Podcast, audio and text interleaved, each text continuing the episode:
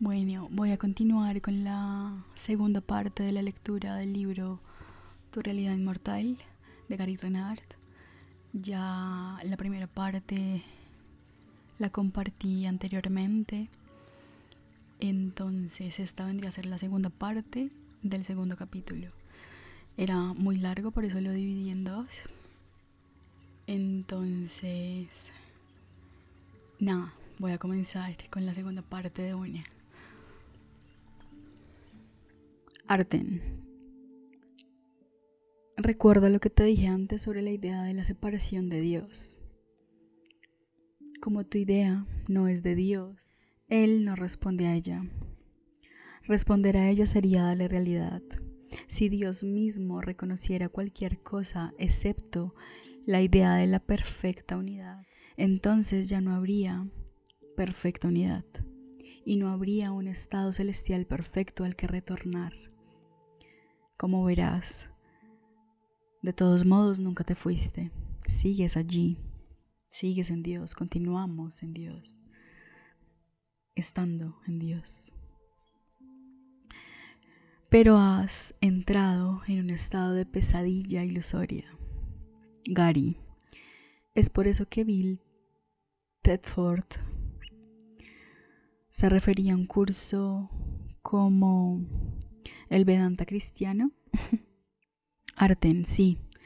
Bill entendía lo que decía el curso. Solo la perfecta unidad no dualista con Dios es real y nada más es real. ¿Qué es exactamente lo que dicen los antiguos textos hindúes del Vedanta? Aunque por supuesto entonces la gente tomó el Vedanta y lo y lo malentendió digo, y lo malinterpretó de manera muy parecida a lo que están haciendo hoy con el curso. Es imperativo que te adhieras al mensaje, no hagas concesiones con respecto a él. Un curso de milagros es puramente no dualista. No queremos que el mensaje del curso le ocurra lo mismo que le ocurrió al mensaje de J hace dos mil años. Esta es una de las principales razones por las que hemos vuelto para ayudar a la gente a mantenerse enfocada y eso te incluye a ti. Queremos que tú lo cuentes al derecho y si alguien te critica o critica tu mensaje, entonces después de después de perdonarle, dile que está en un error. Tienes derecho a no permanecer en silencio. Gary. ¿Y qué pasa con la lección del libro de ejercicios del curso que dice, si me defiendo, he sido atacado? Pursa.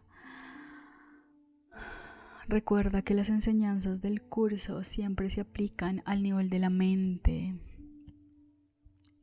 o sea, la causa, nunca al nivel de la forma,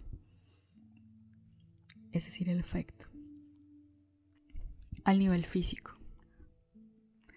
Por eso es un curso acerca de causas, no de efectos. En tu mente, en tu mente usa ideas de la mente correcta y entonces algunas veces después de haber perdonado puedes sentir puedes sentir que estás siendo guiado de algún modo por el Espíritu Santo con respecto a lo que deberías o no deberías hacer. No tiene por qué ocurrir con mucha frecuencia.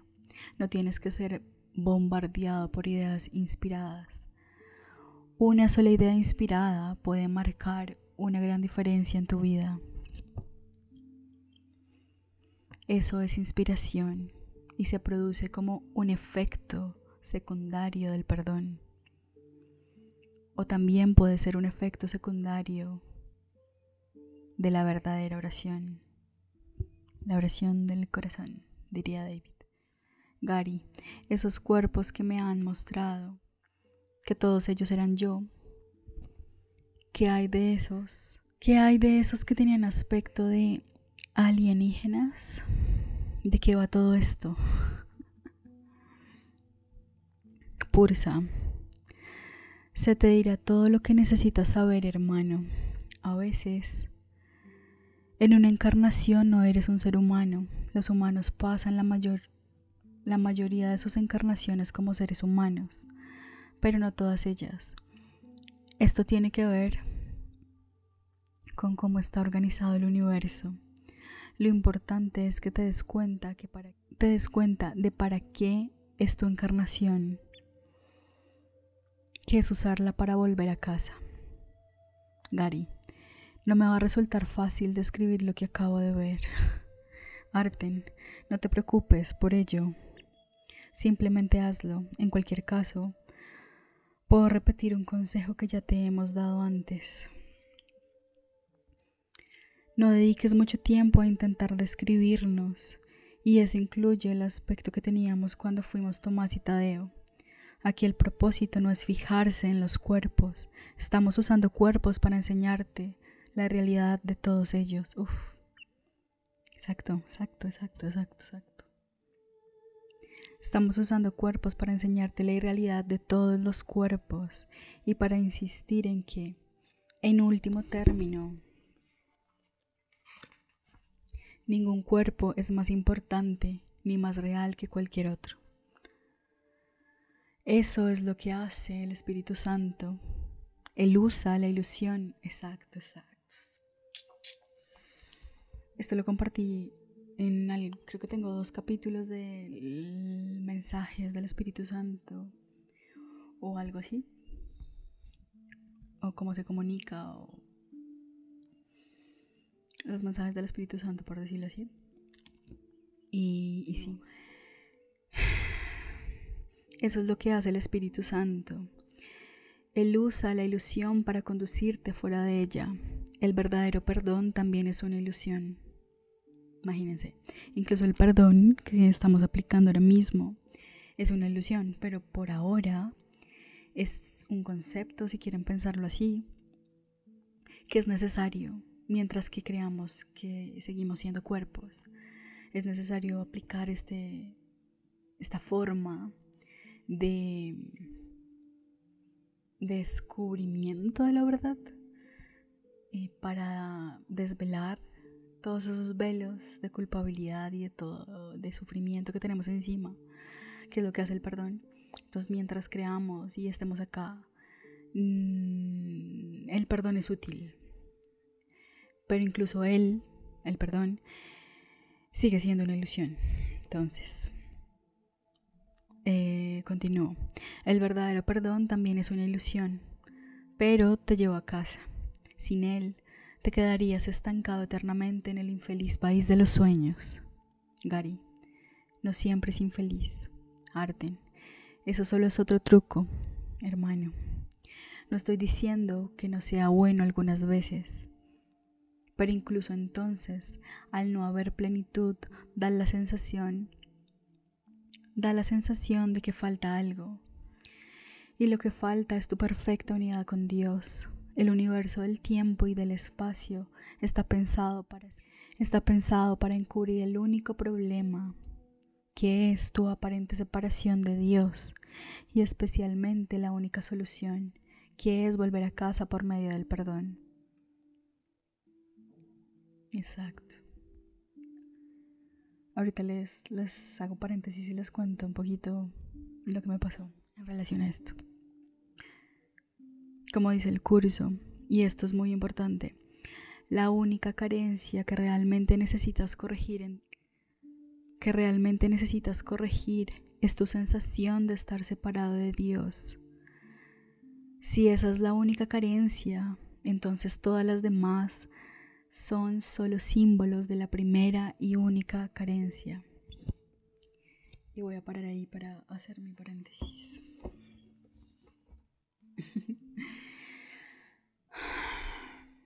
Em, simplemente estas últimas semanas, sobre todo esta, estas últimas dos semanas, semana y media, em, salió a la superficie de mi inconsciente un miedo muy grande que tengo. Creo que podría decir que es el miedo más grande que tengo ahora mismo.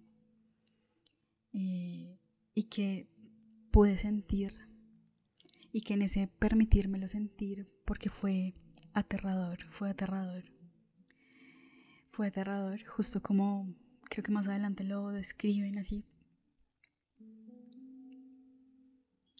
Y llegué a que sintiendo ese miedo y ese dolor que me generaba ese miedo que estaba en mi inconsciente y salió y claramente llevaba mucho tiempo no queriendo verlo.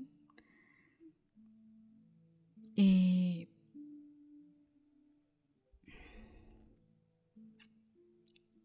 es, fueron dos días específicamente, fueron dos días que estaba en un profundo estado de miedo.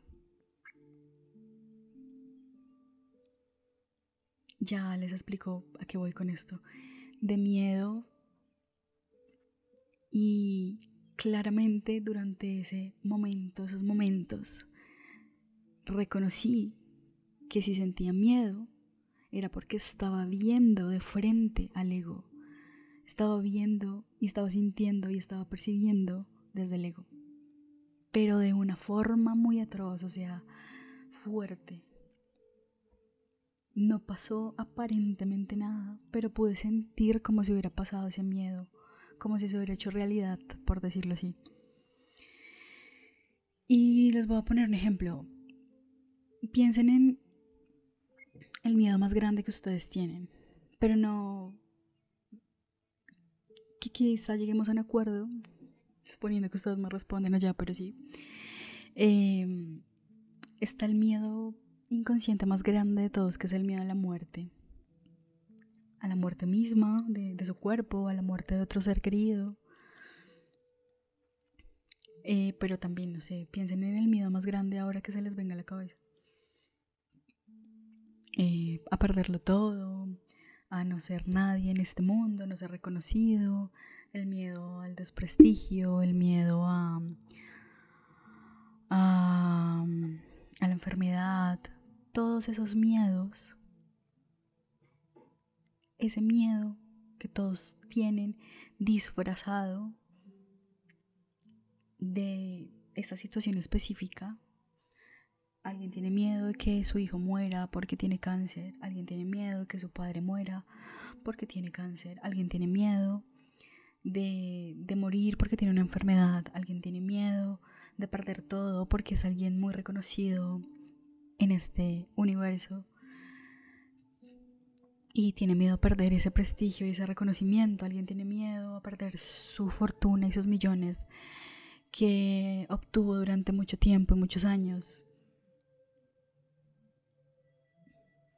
Esos diferentes contextos aparentes eh, de miedos aparentemente diferentes y el mío que les estoy comentando ahorita que pude ver de frente, sentir como nunca antes lo había sentido, fue, me invadió totalmente. Todos esos miedos, detrás de todos esos miedos, y lo heavy de todo es que ese miedo más grande que ustedes creen tener ahorita, que les genera tanto pavor, si es que son capaces de traerlo a la mente, a la conciencia ahora mismo,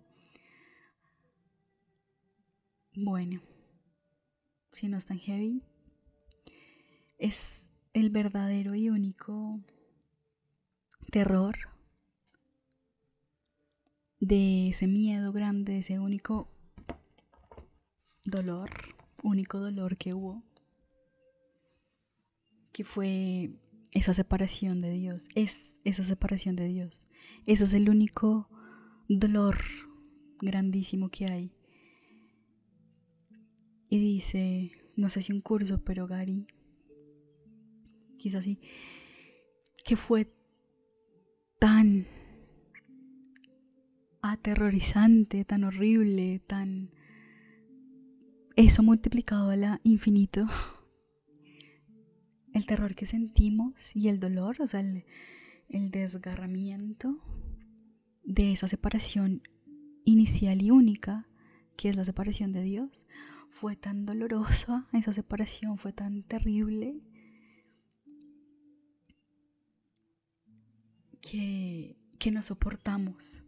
Y ahora la disfrazamos, ¿no? Con el miedo a la muerte, miedo y pues, porque nos creímos este cuento. Y, y, llegar a eso, a sentir ese miedo y luego nuevamente, como les compartí en el podcast anterior del miedo y del dolor, para atravesarlo y darte cuenta que no es real, que aunque tú lo sientas como si te estuvieran desgarrando, como si te estuvieran sacando el corazón, en la forma que lo estás experimentando el dolor ahorita, no significa nada. Pero hay que ver eso. Y la mayoría de personas que están tan metidas en, en esta película, en esta obra de teatro, en este mundo, y, y tienen aparentemente una vida Em, llena de éxito y estabilidad económica y todo esto. Todo eso, todo, incluso, o sea, les voy a mostrar, les voy a mostrar, más o menos, les voy a contar. Y ahorita les cuento cómo me imaginé yo mientras sentí ese dolor a mis hermanos. Pero incluso eso, o sea, unos lo pueden tapar, ese, ese dolor que genera la separación de Dios, ese inmenso dolor lo pueden tapar con con tener una vida exitosa, llena de éxitos, títulos, reconocimientos en este plano. Otros eh, con algo como una drogadicción o una enfermedad toda la vida o todo, todas las expresiones. Es que al final llegué a que todas las expresiones expuestas en este, la redundancia, en este plano, en este mundo, todas, detrás de todas ellas, detrás de todos nuestros actos, detrás de todas nuestras acciones, de todo, está ese único miedo y dolor de la separación inicial. Todos tenemos ese miedo inconsciente, todos. Y por eso sentirlo y reconocerlo es un regalo que le haces a todos, a tus hermanos, a todos, porque somos una mente. Entonces, Eh, en medio de, ese pánico y de ese dolor que sentí estos días,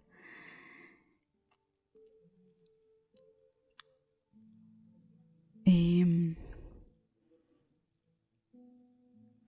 me acuerdo que me imaginé como como si estuviera yo así acurrucada sintiendo mi dolor mirando hacia abajo y por un momento levantara la mirada y volteara a mirar y pudiera ver a todos, a todos mis hermanos, a todo el mundo, sintiendo su dolor igual, así, todos acurrucados sintiéndolo. A todos, a todos mis hermanos.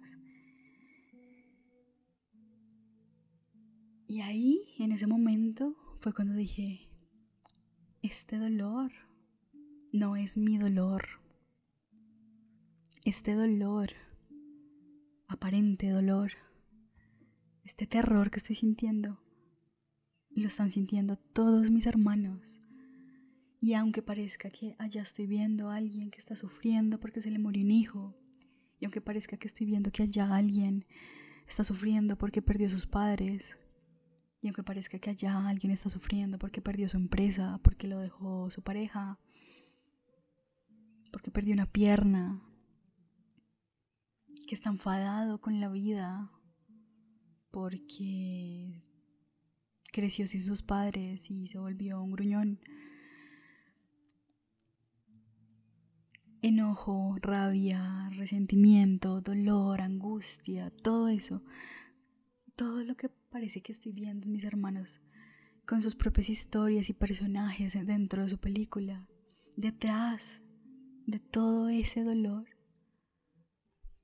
que son aparentemente diferentes películas, está el único dolor,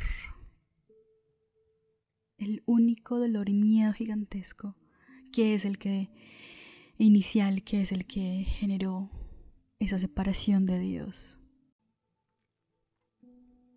Ahora en este preciso momento, en este presente estoy estoy tranquila, estoy pero continúo siendo consciente que ese miedo está ahí. Y bueno, cada vez me acerco. De hecho, después de que pasó eso,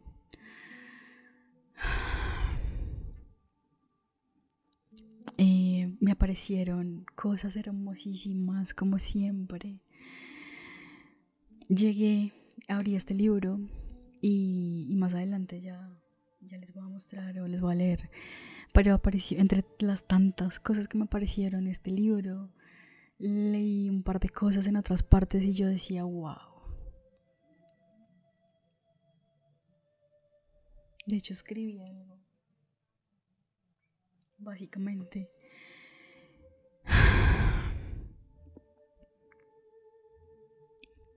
Que lo único que es real es la paz de Dios y si no estás sintiendo paz, eso que estás sintiendo no es real. Aunque Gary también lo toca ahorita más adelante, que le dicen como, simplemente reconoces, lo perdonas y listo ya. Y él dice, ojalá fuera tan fácil. Y bueno, claramente el que se le hace difícil y el que difícil estas enseñanzas, em, complejo y no, es al ego, es al sistema de pensamiento del ego. Pero, pero luego puedo incluso verlo como un regalo. El ponerme en esa situación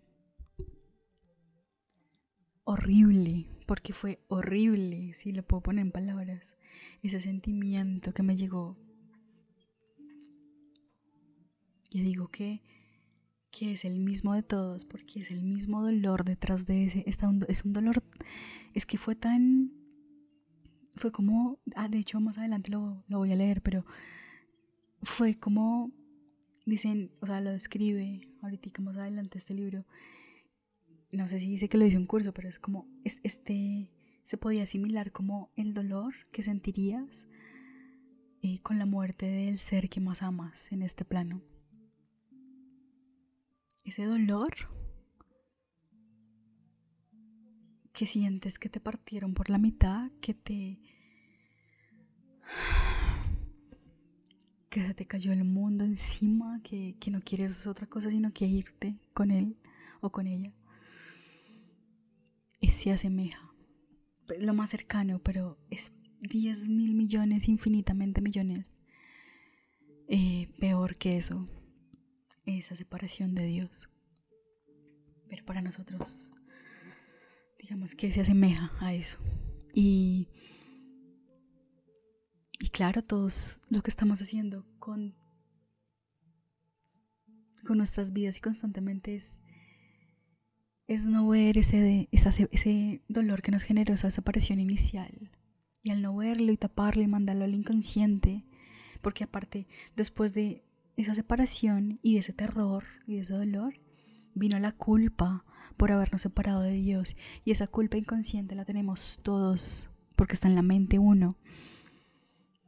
Y al no querer ver ese miedo y esa culpa que nos generó esa aparente separación, porque ya sabemos que nunca nos separamos de Dios, al no querer ver esa culpa, la mandamos al inconsciente, el inconsciente tiene esa culpa, y al tú no querer verla de frente, para darte cuenta que no es real, lo que sucede es que la proyectas en tu hermano, en un otro. Y es lo que hacemos constantemente todo el tiempo. Fue el otro, fue Pepito, fue allí, fue aquel. Pero yo no, yo, yo estoy bien, yo estoy haciendo mi vida bien. Y, y lo más grande que me dejó eh, ahorita, ¿no? Lo por detrás que sigue peor o mejor, mejor, mejor, que sigue este camino, que puedo ver con tanta claridad que este dolor que yo sentí, que ese dolor que sienten todos mis hermanos, viene de esa separación inicial. Y puedes sentir compasión, pero la compasión de la que habla un curso, puedes ver con amor, puedes decir,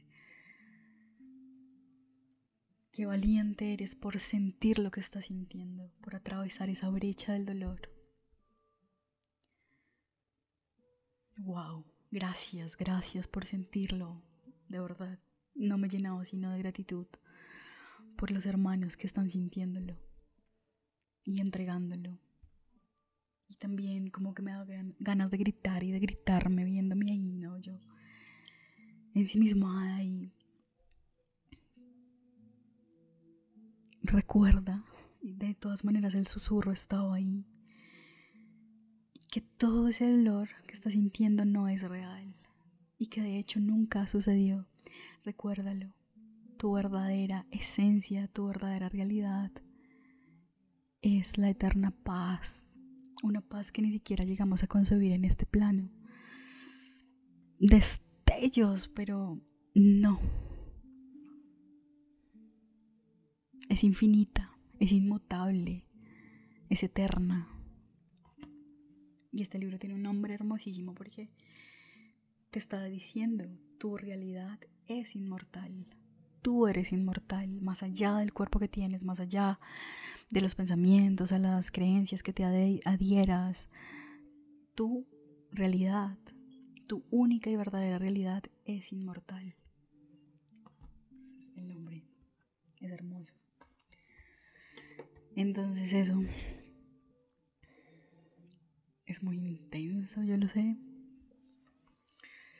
Uf, y si alguien igual hay personas que, pero ese dolor está ahí, está pasando, está sintiendo ahora mismo un dolor muy grande.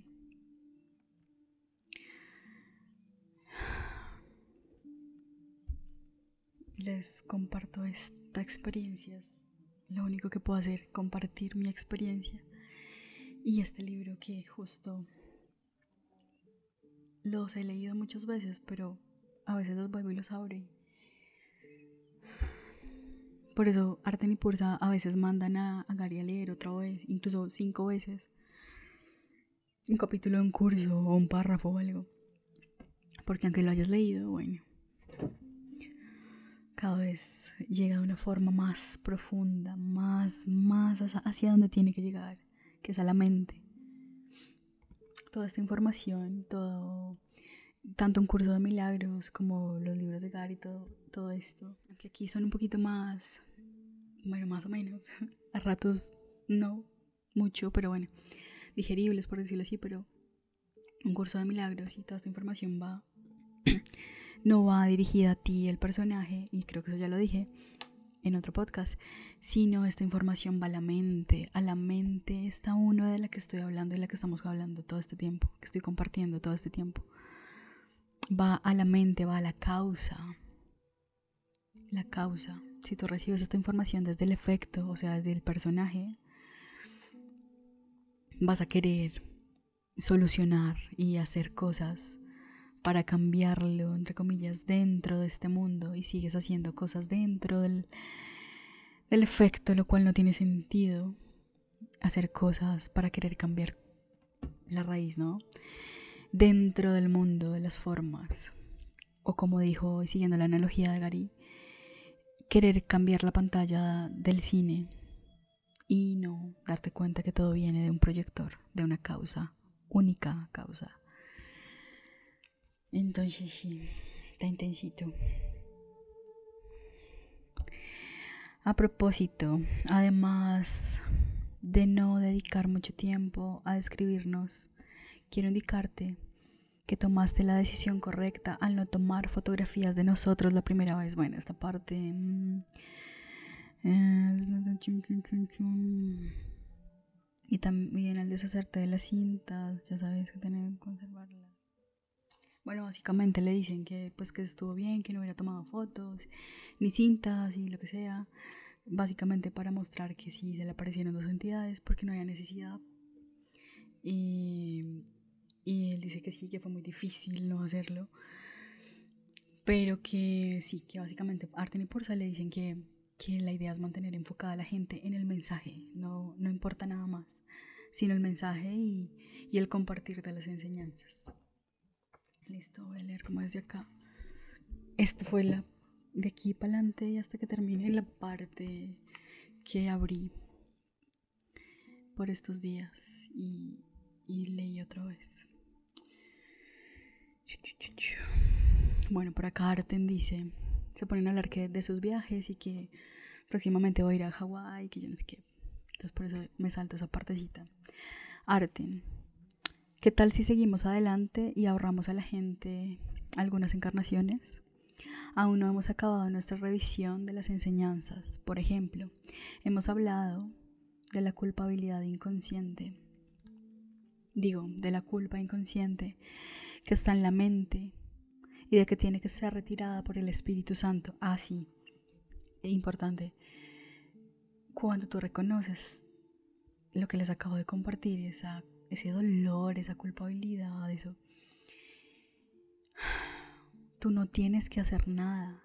Tú entregas todos esos miedos inconscientes, toda esa oscuridad, toda esa basura a tu guía, al Espíritu Santo y Él es el que hace todo el trabajo, por decirlo así. Nosotros como personajes no tenemos que hacer absolutamente nada, simplemente llega la conciencia y tenemos dos opciones. Lo volvemos a enviar a las profundidades del inconsciente o lo vemos, lo sentimos y lo entregamos. Ya está. Tiene que ser retirada por el Espíritu Santo. ¿Por qué? ¿Cómo llegó allí? ¿Te gustaría compartir algunos aprendizajes más con nosotros? Gary, claro, siempre que me corrijan si es necesario. Digamos que tenemos a Dios y Dios es perfecta unidad. No hay nada más. Dios crea y lo que crea es exactamente igual que Él. Es el compartir de un amor perfecto que está más allá de cualquier cosa que podamos entender con la mente incompleta. La experiencia de ello es tan inmensa que resulta totalmente grandiosa. En cualquier caso, hay un pensamiento que parece ocurrir. Es un pensamiento insignificante que acaba en un instante. Es totalmente, es totalmente insignificante. Es un pensamiento de separación. Algo así como, ¿qué pasaría si yo me fuera de aquí y creara por mí mismo?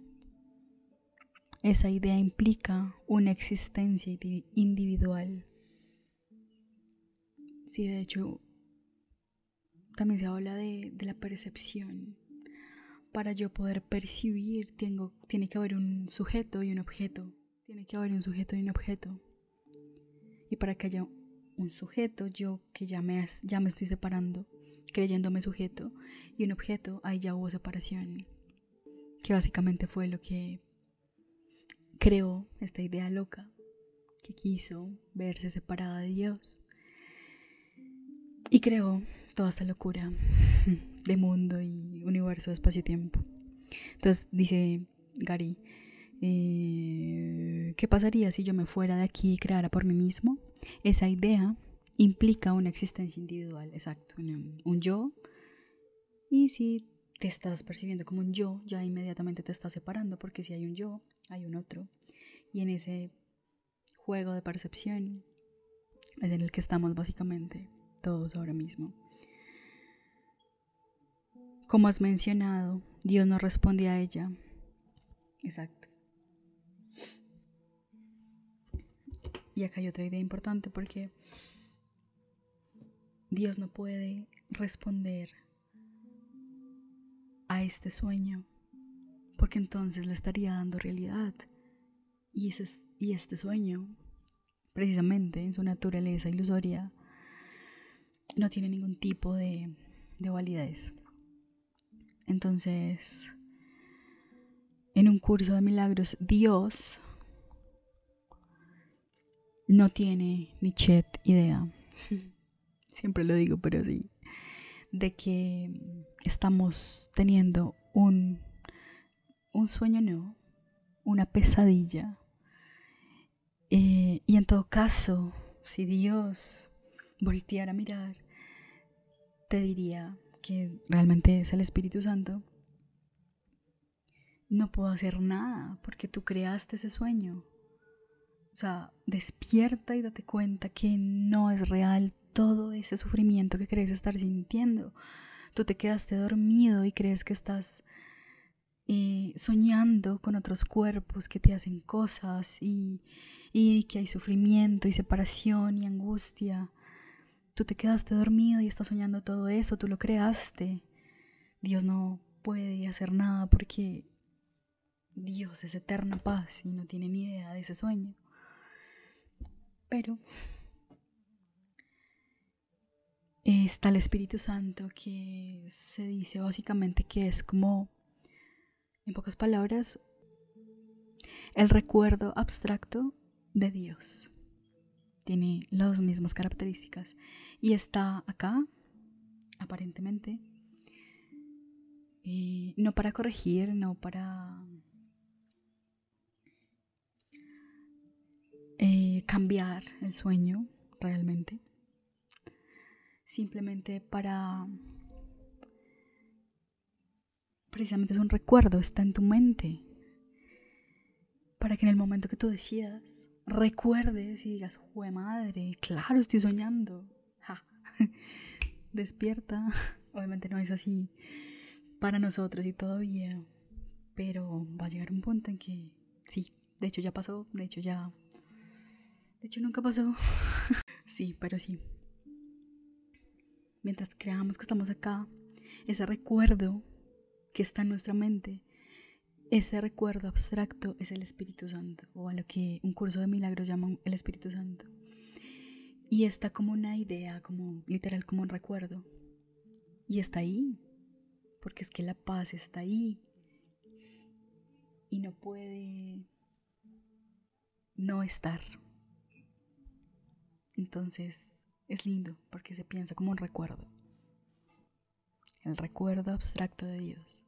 Solamente es caer en cuenta, literal recordarlo.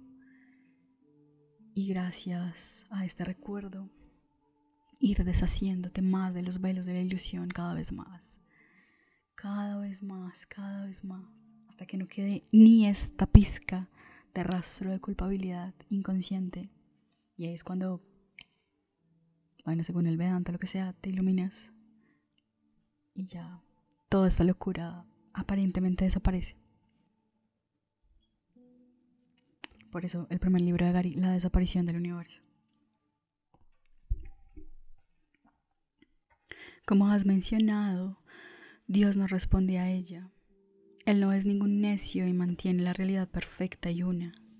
Pero ese pensamiento de separación hace que algo diferente parezca ocurrir en nuestra existencia. Ahora viene la parte dura. Eso no ocurre realmente solo parece ocurrir. Tal como puede ocurrir que un sueño nocturno me parezca totalmente real. Este sueño también puede parecer totalmente real, pero no lo es. De hecho, se hace que algunas partes del sueño parezcan menos reales para que pensemos que la parte más clara del mismo es real. Y esto se referiría a soñamos, los sueños que soñamos en la noche. Eh, les damos menos peso porque no cambian aparentemente nada dentro de nuestro sueño más grande que es la vida misma. Entonces hacen esos juegos de contrastes dentro de la ilusión para que nosotros percibamos y digamos, y podamos decir, ah, es que esto es más real que esto, porque es que esto solo es un pensamiento, porque es que esto es un sueño nomás. Pero esto sí ya se llevó a la acción, entonces esto sí es real. Entonces ese juego de contrastes que se hace en la ilusión, en el mundo, todo eso siguen siendo juegos de, del ego, del miedo. Continúo. Eh, esto es una función de niveles que ni siquiera pueden existir en la perfecta unidad. Esta experiencia diferente que parece ocurrirnos está sucediendo a un nivel metafísico general. Llamaremos a esta experiencia conciencia.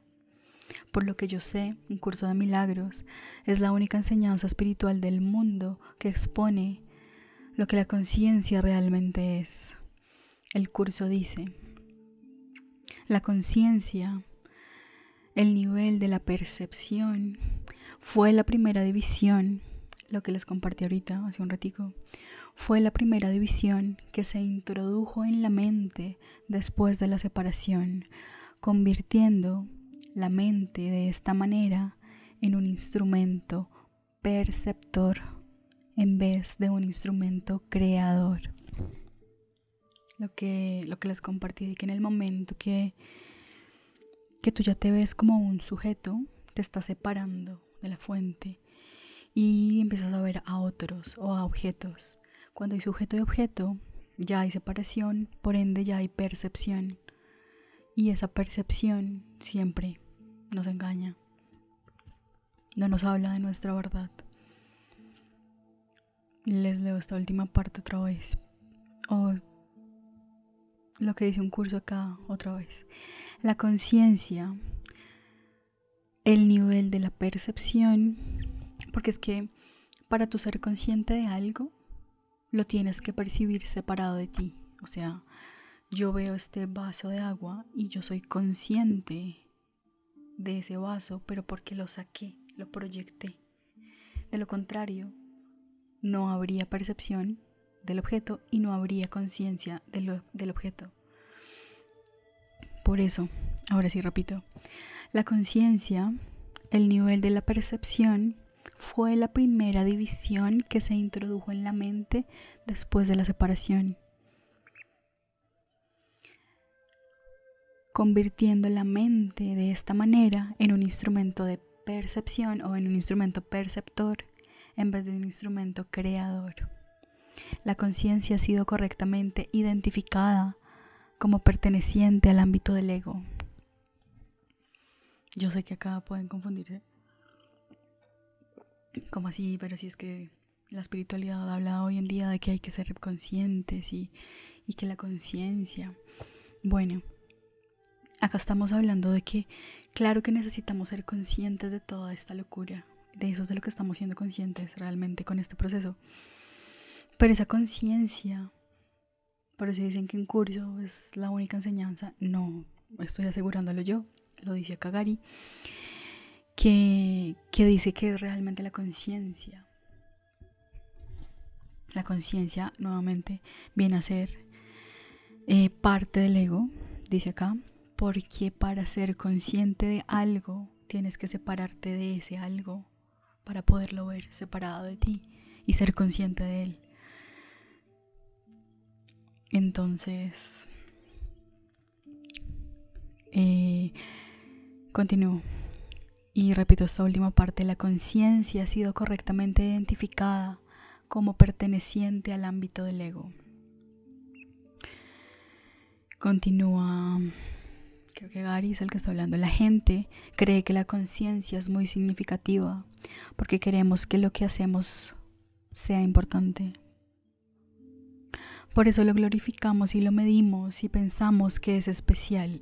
Todo eso es especialismo cuando tú le das más importancia a un aspecto que a otro de tu vida, cuando tú le das más importancia a una persona que a otra, porque es tu familia, porque es tu novio, porque qué sé yo.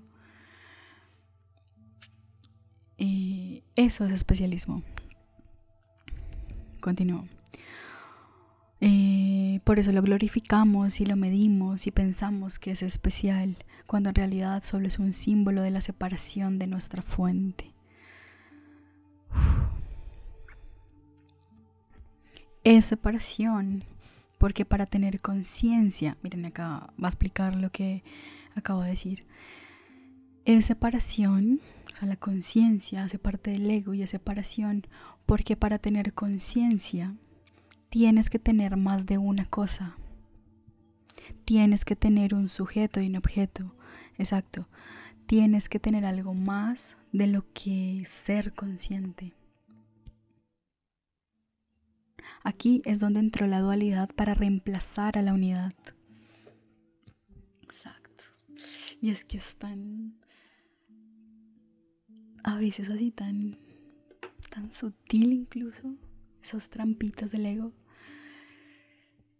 que solo con la práctica te vas dando cuenta cada vez más de, ah, incluso eso, imagínate, que creíste sigue siendo y siendo parte de, del sistema de pensamiento del ego, la conciencia. Porque nuevamente dice acá, tienes que tener un sujeto y un objeto, tienes que tener algo más de lo que ser consciente. Aquí es donde entró la dualidad para reemplazar a la unidad. Esto es lo que crean los opuestos, las polaridades y las dualidades resultantes, que son simbólicos e ilusorios. De modo que de la dualidad surge la multiplicidad y todo ello simboliza la idea de separación. Siempre he tenido un pensamiento muy loco con esto de la multiplicidad y la dualidad surge en la multiplicidad. Pero después se los comparto con una peli serie que vi. Entonces, la multiplicidad produce caos. Pero, o sea, la separación. Pero, por debajo de todo ello hay unas ideas básicas y dichas ideas solo pueden parecer reales cuando te experimentas a ti mismo separado de la unidad, cuando te, cuando te experimentas a ti mismo como cuerpo. Por ejemplo, las ideas de escasez y de muerte. Por ejemplo, no puede haber escasez en la plenitud. Pero una vez que tienes ideas tales como la separación y los opuestos, entonces cabe la posibilidad de que surjan todo tipo de cosas raras, todo tipo de cosas raras. Guerras, conflictos, todo eso, dolor, sufrimiento. Por eso se dice que el libro de Génesis, digo, por eso se dice que el libro del Génesis Y lo citan acá. No comerás del árbol del conocimiento del bien y del mal, porque el día que comas de él morirás. Claro, porque básicamente está diciendo, no comerás del árbol del sistema del pensamiento del miedo, o sea, del ego, del bien y del mal, o sea, que genera puestos de dualidades, de separación, porque el día que comas de él, morirás. Y ese morirás podría ir en comillas, pero bueno, continúo. Bueno. Bien y mal son opuestos, exacto. Y en cuanto tienes opuestos, tienes muerte. Y nuevamente para citar acá el título del libro. Y tu realidad es inmortal. Es decir, no hay muerte, no cabe. No puede haber muerte en el cielo, donde solo hay vida eterna, pero en cuanto tienes opuestos, tienes también el aparente opuesto de la vida, que es la muerte. Exacto, exacto, exacto. Porque nosotros somos perfecta unidad y eterna paz en Dios. Solo vida, vida eterna. Y en el momento que esta idea loca quiso separarse, tuvo que crear la dualidad, inventarse algo que parece que es la vida, que es esto que experimentamos, el mundo, y, y ponerle un opuesto a esa vida, y que fue la muerte. O en el momento que nos salimos y nos separamos de Dios, se creó lo que nosotros conocemos como vida y muerte, vida esta existencia en el mundo y muerte, la muerte de la carne. Pero no sé si solo compartí en algún podcast que compartí. Digo que compartí porque hay unos que he grabado y nunca compartí, pero tanto la vida como la muerte, de hecho, también lo dice Gary por acá, no me acuerdo dónde. Tanto la vida como la muerte, incluso la reencarnación, todas ellas son ilusión, no son reales. Y continúo. Pero en realidad no existe.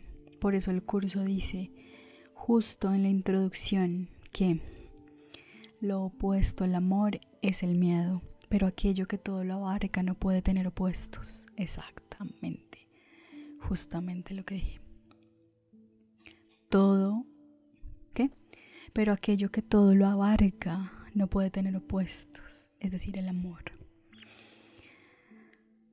Lo que es omniabarcante es verdad. Y lo que no es omniabarcante o perfectamente pleno, en realidad no existe. Arten. El curso también dice con respecto a la salvación que reinstaura en tu conciencia la integridad de todos los fragmentos que percibes como desprendidos y separados. Y esto es lo que te permite superar el miedo de la muerte, pues los fragmentos separados no pueden sino deteriorarse y morir, pero lo que goza de plenitud es inmortal. Gary, inmortal. No recuerdo que el curso use mucho esta palabra. Arten, te sorprenderías. Por favor, continúa. Gary. De acuerdo. Como respuesta al falso estado de separación, el verdadero perdón niega lo que no es verdad y acepta lo que es verdad. Como dice J en el curso, dicha paz no permite que nada que no proceda de Dios te afecte. Arten, eso refleja el conocimiento del curso de que lo que es inmortal no puede ser atacado y lo que es solo temporal no tiene efectos. Gary. De acuerdo, tipo inmortal. A la mayoría de nosotros la experiencia de estar aquí nos parece muy real, pero para entender por qué es así tenemos que volver al nivel metafísico, que ahora es inconsciente para nosotros. Veremos el por qué en un minuto. Pero a este nivel metafísico, antes de que fuera hecho el universo de tiempo y espacio, sentimos una pérdida absolutamente terrible y la experimentamos a una escala que ahora ni siquiera podemos empezar a imaginar. Exacto, lo que les, les dije de la separación, el desgarramiento. Pursa, muy bien. Tienes que entender que antes de eso, o sea, de la separación, todo era perfecto en tu experiencia. Estabas totalmente cuidado. Se te proveía de todo no tenías problemas y solo conocías el éxtasis. La perfecta alegría de este estado no puede expresarse con palabras. Pero ahora, con esta idea de separación es como si hubieras cometido un error fatal. Es como si hubieras perdido a Dios, que es como perderlo todo. Tal cual. La única experiencia del mundo que podría aproximarse a cómo sé lo que les dije, a cómo te sentiste en aquel momento de la separación original de Dios sería la muerte de la persona que más amas en este mundo. ¿Qué ocurre cuando muere esa persona? ¿Estás separado? ¿Piensas que nunca lo podrás recuperar? Por supuesto que eso no es verdad, porque nadie muere nunca, pero tú lo sientes así en realidad es un símbolo de la primera separación que está siendo representado en este mundo. Y esta separación original, que fue la separación de Dios a nivel metafísico, hace que te sientas horriblemente.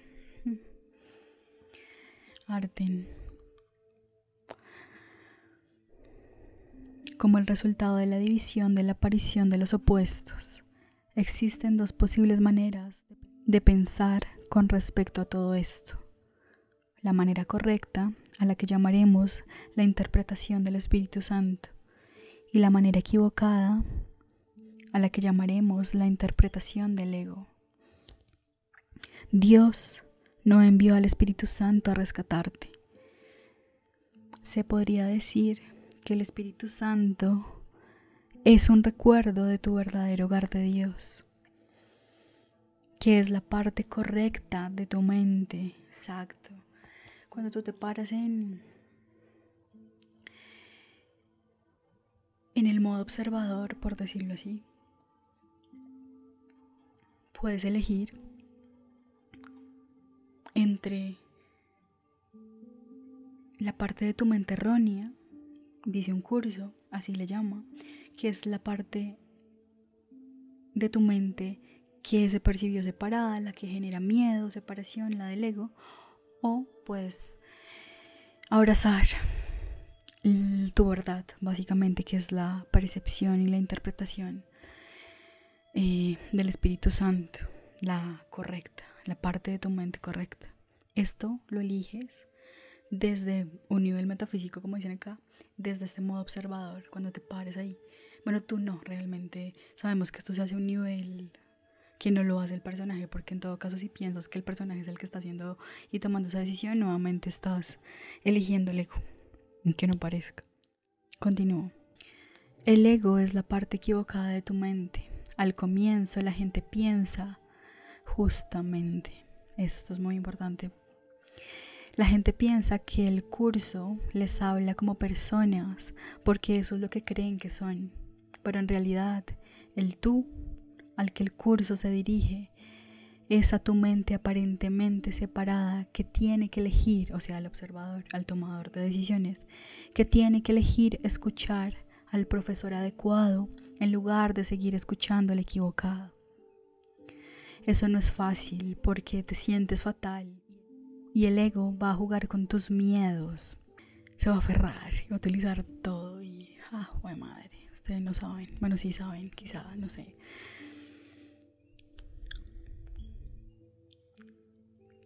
En esta nueva experiencia de conciencia, crees que lo has perdido todo. Y el ego está más que feliz de hacerte creer que has hecho algo malo. Dice, te las vas a cargar Dios está enfadado contigo. Ahora bien, si has hecho algo equivocado, ¿qué es eso sino la idea de pecado? Y si has pecado, eso significa que eres culpable. Y si eres culpable, eso significa que vas a ser castigado. Pero a este nivel crees que vas a ser castigado por Dios mismo. Eso produce el temor a Dios, que aún sigues teniendo aunque ahora es inconsciente para ti. La terrible culpabilidad que sintió tu mente en el momento de la separación sigue enterrada allí, en el inconsciente. Pero como la mente es holográfica, la experiencia de la verdad también permanece enterrada allí. O sea, el Espíritu Santo, la parte de tu mente correcta.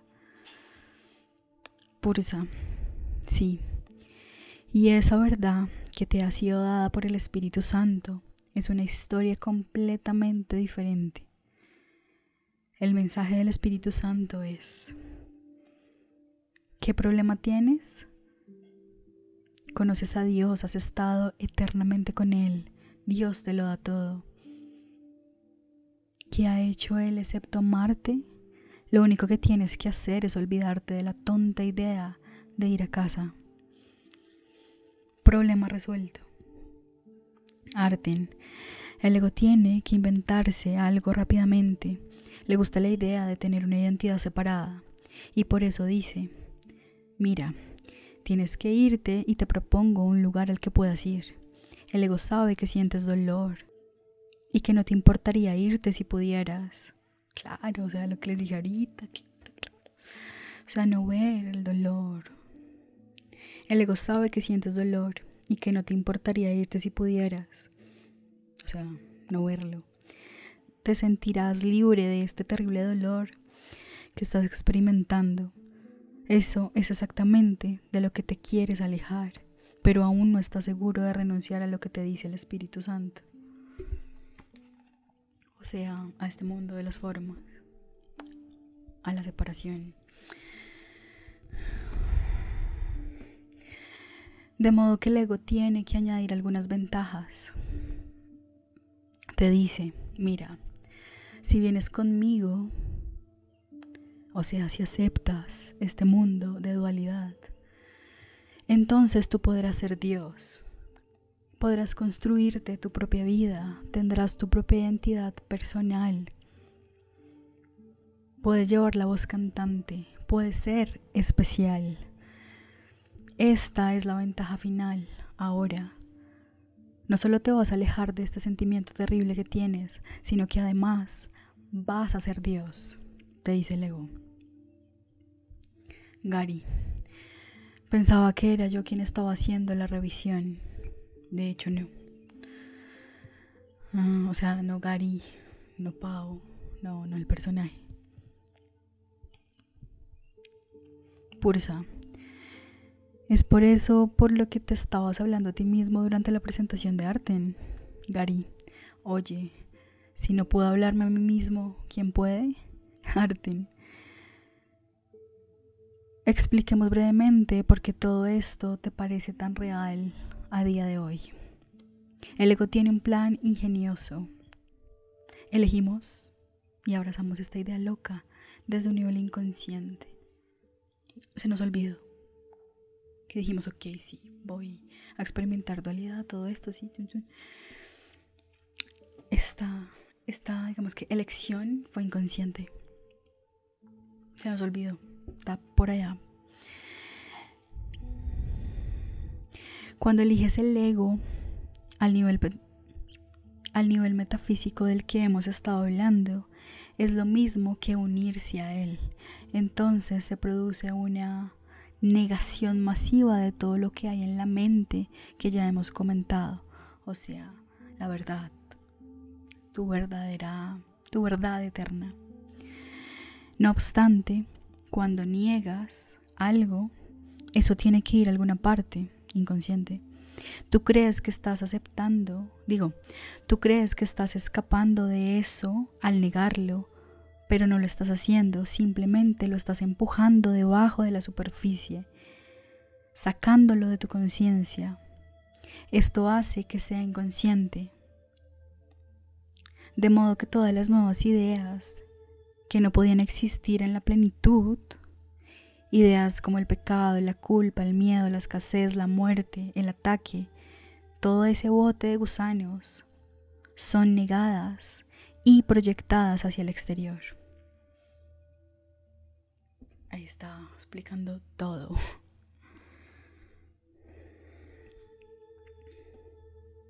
Cuando viste, o sea, cuando te separaste y generaste y se generó este dolor de la separación tan grande, y empezaste a darte cuenta, ¿no? De la culpabilidad, de la culpabilidad, de la separación, de todo ese bote de gusanos como tiene acá. O sea, fue tan horrible todo eso que generó esa separación, toda esta dualidad, todo este dolor, que lo tuviste que enviar bien al fondo, en el inconsciente, para no verlo. Y cuando tú envías algo al inconsciente, como dice acá, tienes que sacarlo. Y lo que hiciste fue proyectarlo en tus hermanos, en el otro, pues para no quedártelo tú, aparentemente. Pero eso está ahí, a un nivel metafísico, como dice acá. Son negadas y proyectadas hacia el exterior, incluso al nivel del mundo. Un psicólogo te dirá que a la negación siempre le sigue la proyección. Lo que decía Carl Jung de las sombras y todo esto. Era exactamente lo mismo. O sea, de que decía este loco que Mientras no seas consciente de tus partes oscuras, seguirás proyectándola y viéndolas en un otro. Em, continúo. Pero aquí estamos hablando de algo a una escala increíble, como dice J en el curso. No te das cuenta de la magnitud de ese único error. Y también Hacerle caso a la voz del ego significa que crees que es posible atacar a Dios. Esta hoja está llena de papelitos. Y que has arrancado una parte de él y te has apoderado de ella. De ahí procede el miedo a las represalias externas, ya que el sentimiento de culpabilidad es tan intenso que tiene que ser proyectado. ¿Entiendes las asombrosas implicaciones de todo esto? Gary, no acabo de creerme que vaya a ir a Australia. Arten, siguiendo adelante vemos que todo aquello de lo que querías escapar, todas las cosas terribles que creíste que eran verdad con respecto a ti mismo, que pueden resumirse en un par de palabras, culpabilidad y miedo al castigo por ser culpable. Todo ello es negado y proyectado externamente y visto como si estuviera fuera de ti. Esto produce la fabricación del universo de tiempo y espacio. La percepción de la que ya hablamos, la conciencia de que hay un otro para ser consciente, hay separación, todo eso. Que empezó con el Big Bang. El verdadero propósito de este universo, aunque la negación ha hecho que lo olvides, es que parezca que puedes escapar de lo que sientes y crees con respecto a ti mismo. Ahora ya no está en ti, está ahí fuera. Por supuesto, en realidad no hay nadie ahí fuera, pero eso es lo que parece. Es una ilusión óptica, esta parte me encanta cómo lo describe. Es una ilusión óptica desplegada a un nivel multisensorial que abordaremos dentro de un momento. Aquí hemos de recordar lo que dice el curso sobre el hecho de que las ideas no abandonan su fuente. Sí, de modo que si puede parecer que has escapado de estas cosas proyectándolas ahí afuera, fuera de ti, eh, pero eso solo es una ilusión y siguen estando en tu mente, en la única mente, todo lo que está ocurriendo, todo lo que parece ocurrir, eh, los desastres naturales, las guerras, eh, los matrimonios, las familias, lo bonito, lo feo, lo malo, lo horroroso, todo ocurre en la mente, todo ocurre en esa única mente, todo. No parece ser así porque han sido negadas y las has olvidado, de modo que parece que están fuera de ti y has olvidado que cuando te uniste al ego, lo fabricaste. Exactamente. Esto pone sobre la mesa un principio importante del curso. La proyección da lugar a la percepción, lo que ya comentamos hace un ratico. De hecho, ¿por qué no lees las primeras frases de esta parte del texto? Gary. De acuerdo, profe. ¿En qué página está? Arten, 445. Gary. Justo al principio. La proyección da lugar a la percepción.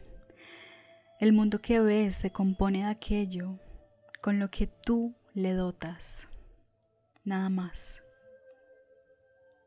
Si bien no es nada más, tampoco es menos. Por lo tanto, es importante para ti es el testimonio de tu estado mental. Exacto. La imagen externa de una condición interna. Esto que se ha dicho tantas veces. Es el testimonio de tu estado mental.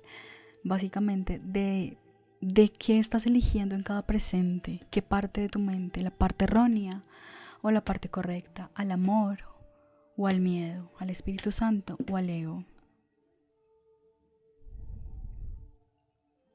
la imagen externa, o sea, de una condición interna, la mente. Vaya, nunca había pensado que era así. He fabricado lo que veo. Pursa, lo has entendido, hermano. Pero no sientes que sea así por la negación masiva esto también se aplica a todos los cuerpos que ves, incluyendo el tuyo. El propósito del cuerpo es hacer que la ilusión parezca real. El propósito del cuerpo es hacer que la ilusión parezca real. Pero como el cuerpo forma parte de la ilusión, no puedes contar con él para que te hable de la irrealidad de la ilusión. Exacto le dio forma la misma decisión de mantenerte separado por medio de la proyección, que es lo que originalmente conformó toda la ilusión. Parece un lenguas, pero sí, básicamente el cuerpo fue concebido por el miedo, por el ego, y él no te puede hablar sino de esa misma naturaleza de miedo. O no te puede hablar más que de eso, mejor dicho. Tú querías la separación, para que la culpa estuviera en otros cuerpos y no en el tuyo. y no en el tuyo. Pero sí, la proyección nace de la culpabilidad que sentiste al separarte de Dios. Y fue tan insoportable esa culpabilidad que sentiste que necesitabas proyectarla en otro. Por eso se generó esta aparente multiplicidad de cuerpos. Tú querías la separación para que la culpa estuviera en otros cuerpos y no en el tuyo, y por lo tanto fuera de ti, y por lo tanto fuera de ti y en ellos. Pero como la proyección hizo que percibieras todo, la causa de todo ello sigue estando ahí, en tu mente. Y las mentes pueden ser cambiadas. Exacto, puedes elegir cuando te paras en el modo observador. Abrazar la parte de tu mente del miedo, abrazar la parte de tu mente errónea, el ego. Digo, abrazar la parte de tu mente del ego, la errónea, o la parte correcta, el amor, el espíritu. Continúo. Y las mentes pueden ser cambiadas, como dice el curso. El resultado de una idea no está nunca separado de su fuente. La idea de la separación dio lugar al cuerpo y permanece conectada a él. Exacto. ¿Qué puse acá? Bueno, una notita que puse. Por esto hay que dejar de darle realidad al cuerpo, a las formas, dejar de elegir a la parte de tu mente errónea, o sea, al ego.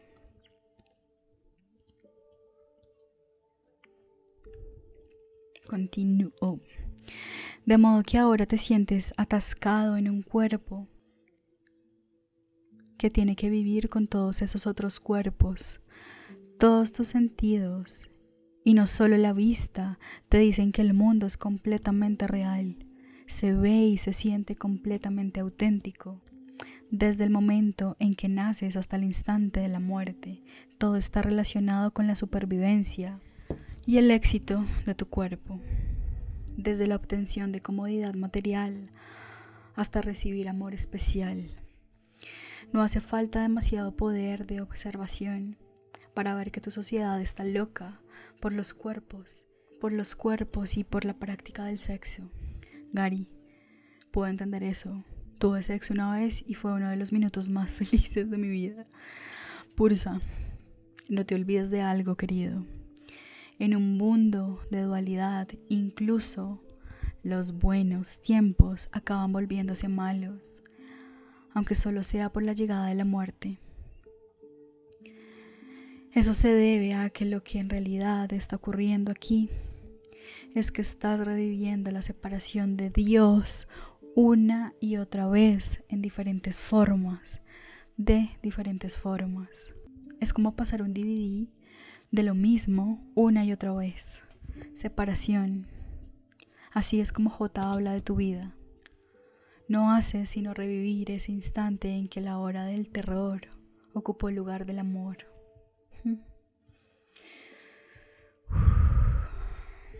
No haces sino revivir ese instante en que la hora del terror, la separación, toda esta locura ocupó el lugar del amor, la eternidad.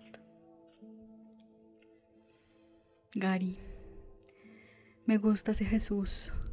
Él realmente se adhiere al curso, de modo que puede parecer que todas las personas y cosas están ahí fuera, pero no lo están no son verdadera gente. Eso suena muy loco si le dices, ustedes no existen, no son gente. No son verdadera gente, solo parece que es así. Fabriqué lo que veo y luego me olvidé. Y quise que fuera como es, de modo que lo que creía secretamente que era cierto con respecto a mí mismo, lo que el curso llama los pecados secretos y los odios ocultos, que he enterrado en mi mente con respecto a mí mismo y a la separación original, ahora los veo en los demás y en el mundo. Y lo que lo mantiene todo en su lugar es mi juicio y condenación de los demás. Exactamente. Pursa, Sí, exactamente. Y todo está montado para asegurar que juzgarás y condenarás y mantendrás en marcha el círculo vicioso por debajo de la superficie. Así es como sobrevive el ego, mediante la proyección de la culpabilidad inconsciente.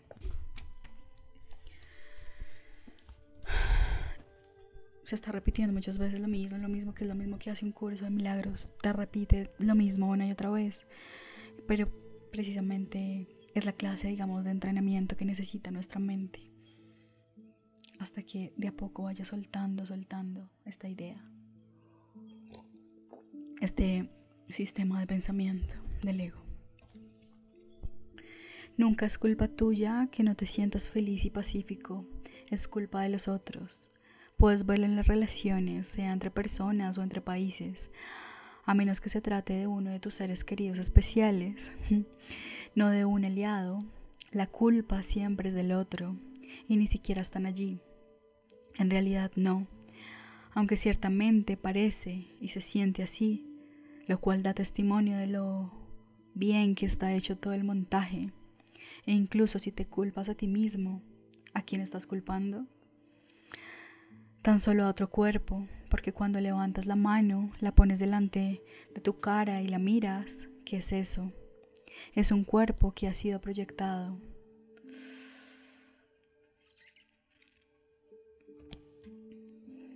Por supuesto, tú crees que es un cuerpo muy especial porque crees que es tu cuerpo, pero no es así. Solo es uno de los cuerpos que has proyectado. O sea, tu cuerpo es un cuerpo más de la proyección, pero tú claramente lo es, es el que más especialidad le otorgas. Ese cuerpo que ves cuando te miras al espejo no es más real que los demás cuerpos que ves cuando miras al espejo que llamas el mundo. ¡Pum! Gary.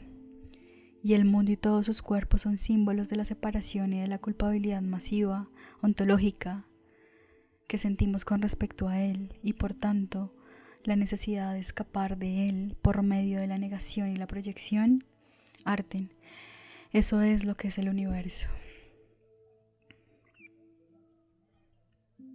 De hecho, leámoslo al revés. ¿Qué es el universo? Dice Arten. El mundo y todos sus cuerpos son símbolos de la separación y de la culpabilidad masiva, ontológica, que sentimos con respecto a él. O sea, haberlo, haberlo generado, aparentemente. Y por tanto, de la necesidad de escapar. O sea, el mundo lo creamos para escapar de esa misma culpabilidad que nos creó esas separaciones que por medio de la negación y la proyección. Exacto. Ahí está. Eh, eso es lo que es el universo, hermano. Tu chivo expiatorio, como dice J en el curso. Esa fue la primera proyección del error al exterior. El mundo surgió para ocultarlo y se convirtió en la pantalla sobre la que se proyectó, la cual se interpuso entre la verdad y tú. Sí. Ahora tu trabajo es deshacerlo en tu mente, en tu mente, para poder volver a casa. Volver, entre comillas. Eso es lo que aporta la única solución, el perdón, para el único problema, la separación.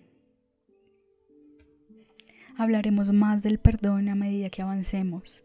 Es mucho más importante de lo que cree la mayoría de la gente. Es vital que se mantengan enfocados en él. El verdadero perdón significa no juzgar ni condenar al otro. En realidad no hay ningún pecado, ninguna culpa ahí fuera, porque nada de lo que hemos estado describiendo ocurrió excepto en un sueño y los sueños no son reales. En su curso J te aconseja no atribuir ideas de pecado y culpa a las personas, sucesos o situaciones que ves en el mundo. No llames pecado a esa proyección sino locura. Sí, de hecho un curso dice esta idea loca de separación. Pues eso es lo que fue y lo que sigue siendo. Tampoco las revistas de culpabilidad, pues la culpabilidad implica que realmente ocurrió. Pero sobre todo, no le tengas miedo. Esta es la parte que les dije hace un rato, que ah, es súper fácil. Y Cari dice, no es tan fácil.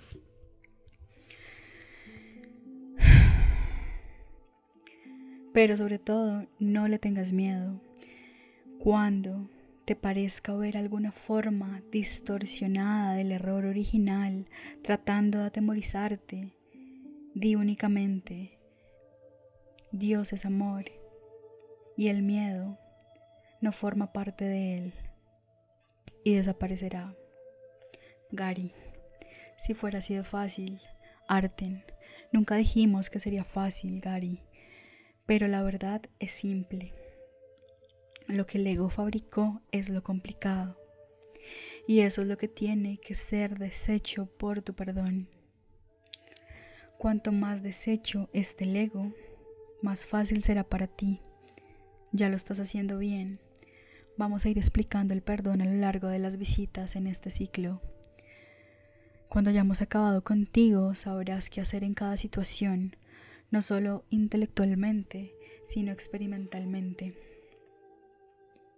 De momento, recuerda que si las ideas no abandonan que si las ideas no abandonan su fuente, entonces lo que estás viendo nunca abandona la mente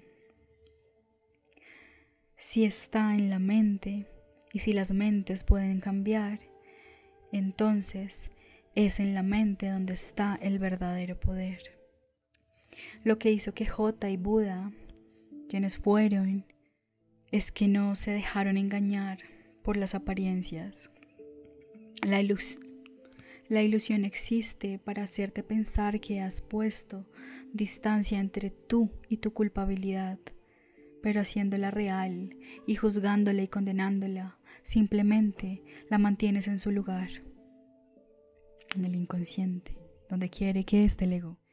El ego te ha engañado para asegurar su propia supervivencia, te predispone a juzgar a los demás.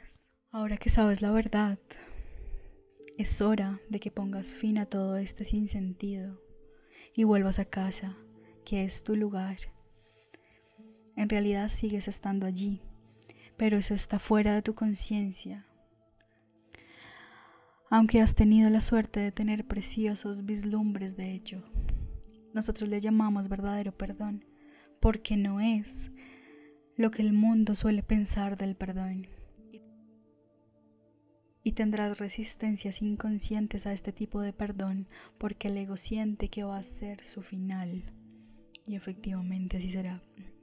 Así es y prefiere matarte antes de que tú le mates a él.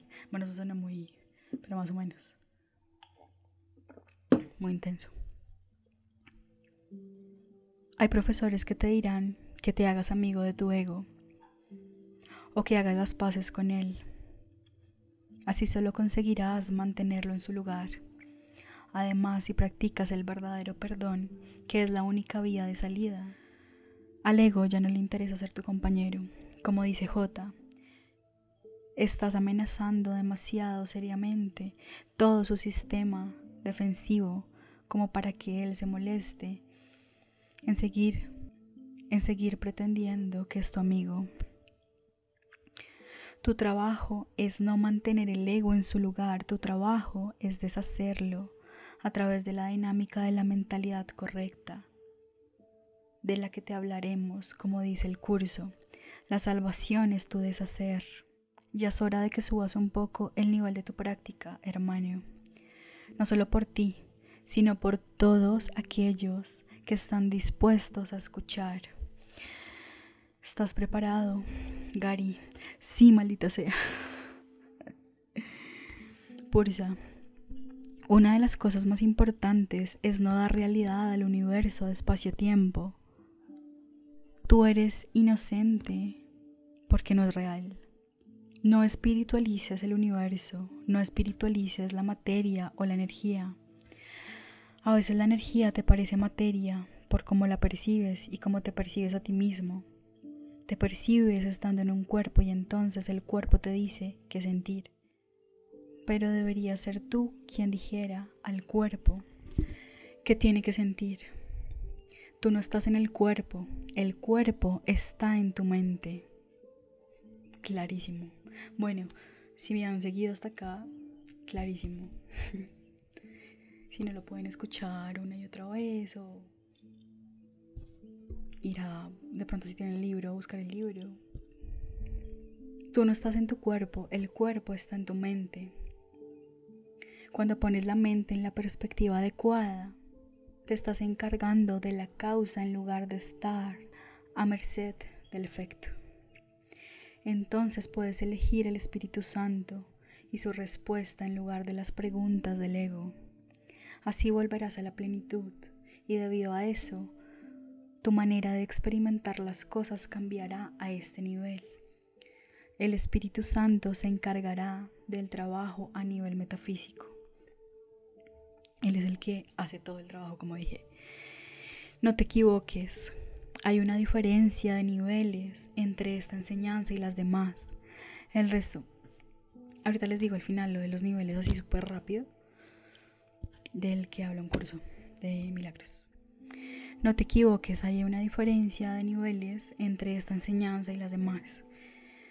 Eh, el resto de ellas cambian las cosas del lugar en un universo. Sí, exacto está el dualismo, el semidualismo, el no dualismo y el no dualismo puro.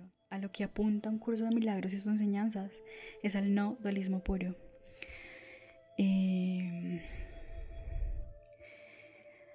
el resto de ellas cambian las cosas del lugar en un universo que en realidad no está ahí, exacto. hacen cosas ahí, pero es, es el proceso que aparentemente estamos siguiendo en este sueño para llegar a ese no dualismo puro, a, esa, a ese reconocimiento de la unidad, de la totalidad y de que siempre hemos estado en Dios. Continúo. Eso es como cambia. Ah, eso es como cambiar los muebles de sitio en una casa en llamas. Sí, todo puede parecer muy bello durante un tiempo, pero se está negando el verdadero problema. Por otra parte, un curso de milagros lo deshace todo y vuelve a lo único que es real. Recuerda lo que hemos dicho hasta ahora e intégralo. Ahora más. Usa tus charlas y tus viajes de la mejor manera posible como lecciones de perdón. Volveremos en dos meses.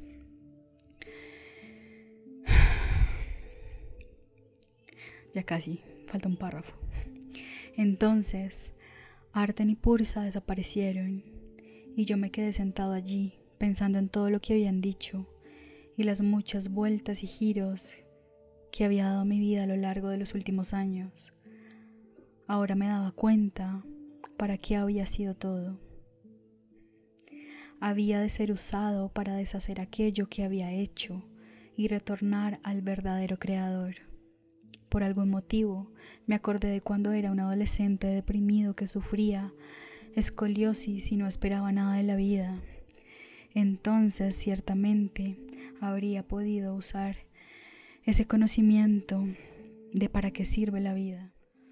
Pero había vivido lo suficiente para encontrar al Espíritu Santo y convertir una experiencia sin sentido en una vida con propósito.